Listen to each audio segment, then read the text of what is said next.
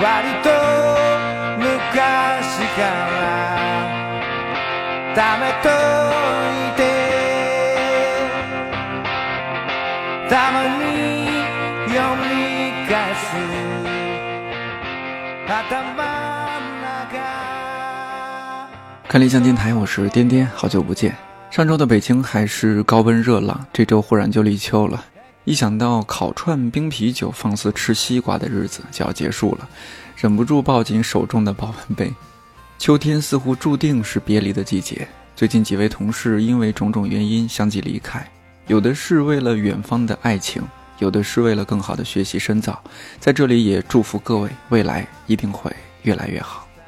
我还有一位同事，最近在急切盼望秋天的到来。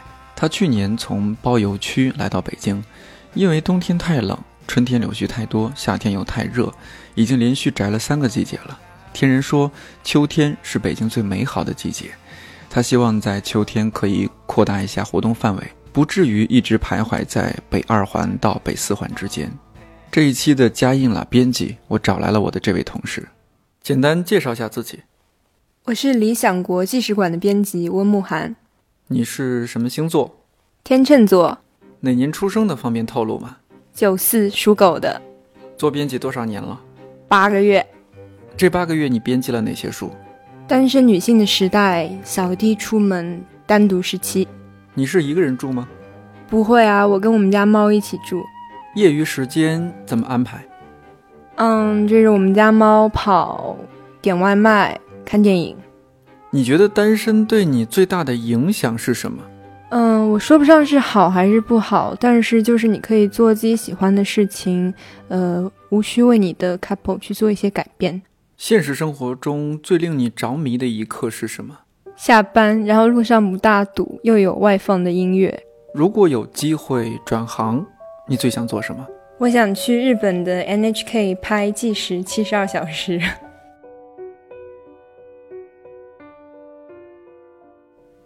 慕寒和我说，他来做编辑纯属意外。在香港读完研究生，毕业的时候面对满满的招聘信息，他却没有一丝心动。无意之间看到了理想国公号的招聘信息，便从香港来到北京面试，然后算是顺利的入职。八个月过去了，他告诉我，现在觉得自己做编辑蛮适合。最近慕寒做了一本书，叫《单身女性的时代》。我相信每个人身边一定会有几位朋友处于单身的状态，他们也许自得其乐，也许忧心忡忡，也许随遇而安。在北京，不知道是不是行业原因，我接触到的绝大多数单身女性都自信、独立而且优秀，这其中也包括慕寒。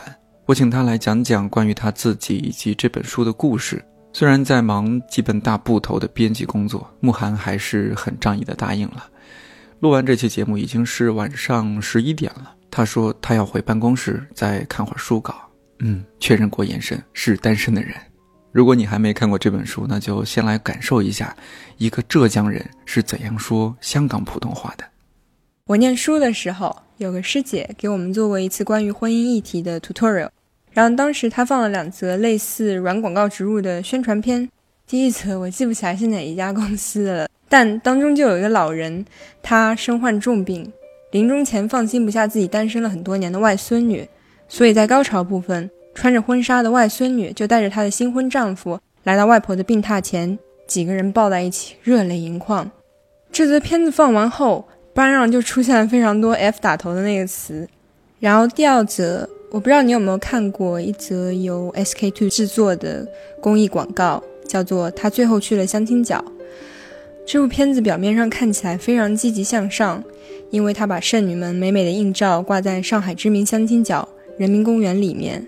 如果你有去过那边的话，应该就会对那些把自己小孩子的简历打印到黑白 A4 纸上面，写着“海归，年薪四十万，身高多少多少，性格开朗”这样子。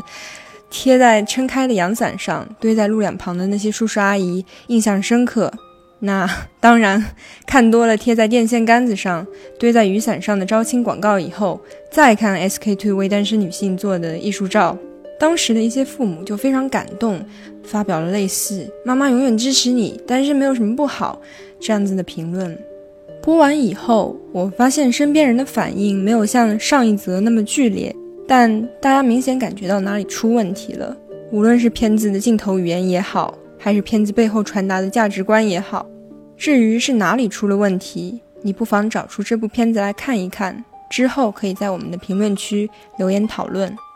今年我编了一本书，叫《单身女性的时代》，作者是 Rebecca Trister。这本书上市之后，发生了我意料之外的一些情况。嗯，当时我看到一个九五年的新媒体编辑为这本书写的一篇书评，他在文章讲说，去年过年，也就是他刚满二十二岁的时候，他的爸妈第一次给他安排了相亲，完了年后回到北京和家人通电话，他妈妈还非常焦虑地责问他是不是心里有毛病，不会谈恋爱这样子。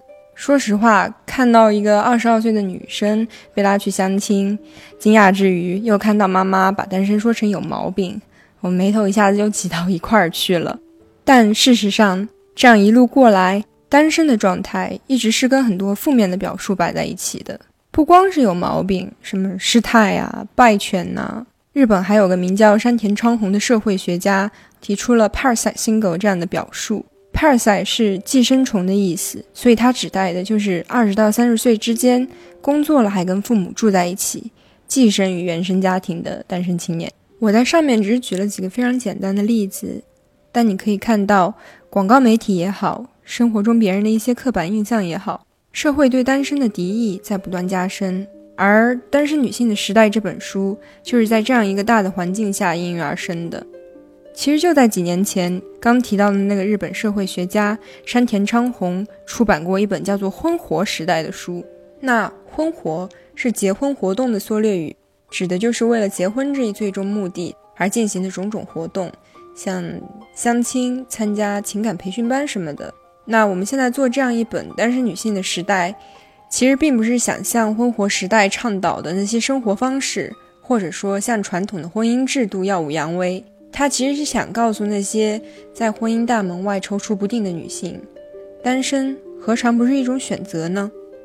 这本书的作者 Rebecca Trister 其实是一名记者，她对女性议题一直抱着很大的热忱，所以在这里不光有她采访的各色单身女性的生活故事 Krister 还尝试把单身女性放在美国现代历史以及社会运动的脉络中，因为美国社会同样经历过一个对单身恶意满满的阶段，而当时的那些女性积极投身到政治、经济与社会生活的方方面面。在那个本不为他们打造的世界里，逐渐占有了一席之地。而从单身女性争取自身权利这方面，我想讲一个非常应景的故事，也是书中提到的。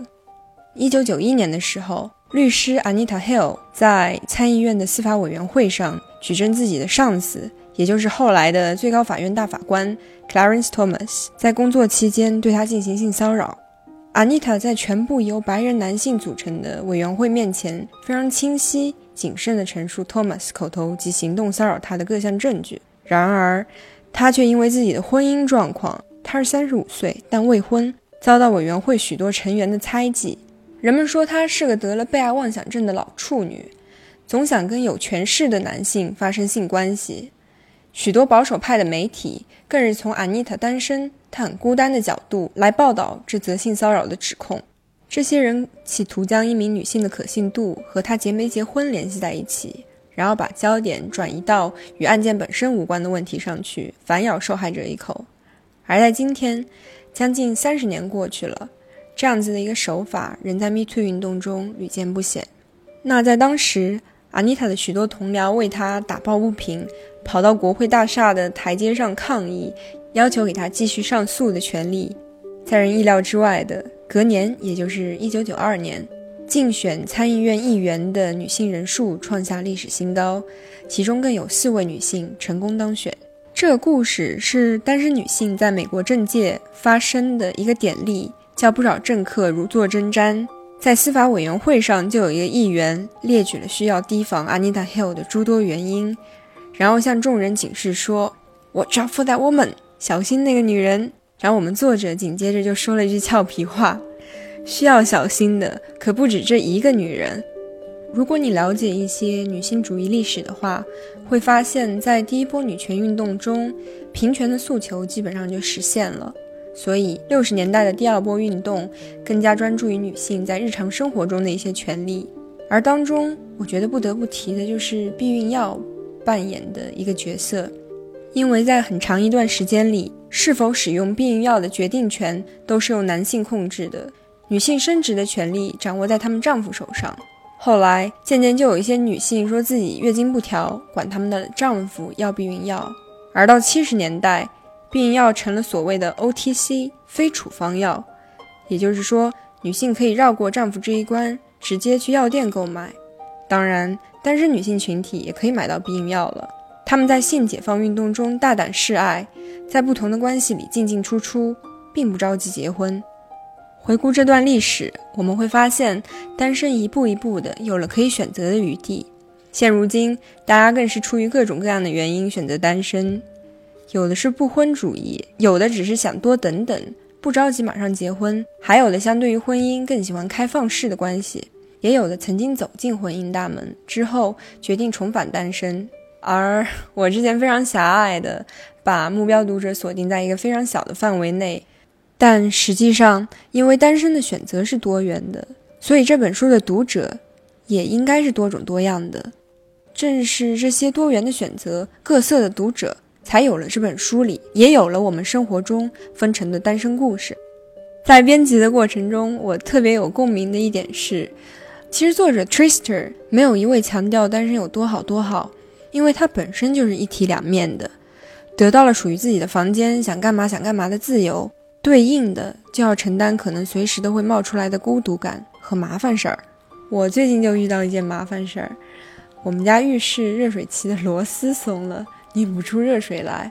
我那时不知道螺丝刀有十字和一字的区别，就听淘宝买家的买了一把十字的螺丝刀，结果拿到家里完全塞不进热水器的凹槽，当时就特生气，把螺丝刀扔了，然后用手指甲硬生生的给拧进去的。热水器就又可以用了，然后我就特得意，跑去跟我朋友说，结果我那朋友就长吁短叹的说：“这都什么事啊，太惨了吧！”我倒不觉得这样是惨，但的确，如果有个生存能力比我强的 partner，遇到这种事情，我可能就丢给他做了。但这里我想引一句作者在书中提到的又丧又真诚的话：“这就是我的生活，我又能怎样呢？”最后，因为看到一些读者吐槽说，书里那些曾经单身的女性很多都结婚了，这让我想到《单身女性的时代》这本书的结尾。我觉得放在节目的尾声也挺贴切。当时作者 Trista 最好的朋友 Sarah 拜托他说：“求求你，别弄得好像结婚就是我故事的结局一样。”的确，结婚绝对不是一个故事的结局。希望你能在这个单身的时代，带着孤单，带着自我，用力去生活。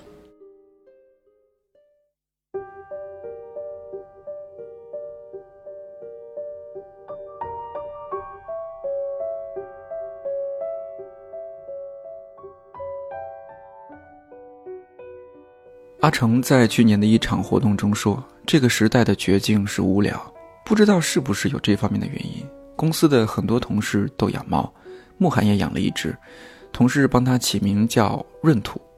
吸猫、改稿、看电影，似乎是慕寒一多半时间的生活状态。秋天到了，慕寒要不要考虑和我们上一位专栏嘉宾施阳一样，去地坛公园练一练五禽戏？以上是看理想电台新专栏加印啦编辑的第二期，嘉宾是来自理想国际使馆的编辑温慕寒。如果这期节目你还蛮有感触，欢迎你在评论区和我留言互动。如果觉得光听节目还不过瘾，那可以关注微信公号“看理想”，看看有哪些你感兴趣的内容。看理想电台，我是颠颠，我们下期再见。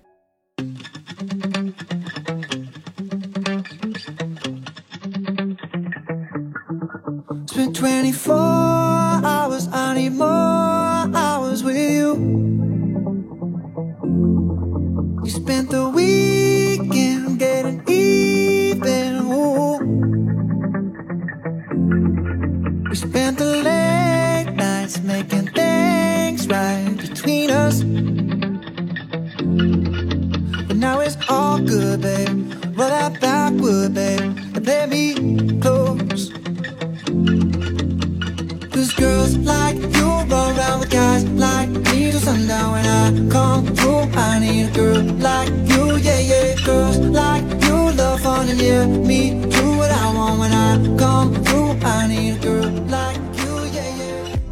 所以我觉得现在很奇怪，就现在不是说越来越多女性选择过单身的生活吗？不止不结婚，甚至是一个啊、不同居，是一个单身生活。嗯，我觉得，嗯、大家都在把这个当成一个现象来讨就是也不。恋爱是吗？呃，恋爱，但是不同居或者不一定稳定的恋爱，那么，嗯、好像我们就觉得很奇怪，那女的为什么不结婚？但我越来越觉得，其实真正需要婚姻的，我所遭遇到的人里面，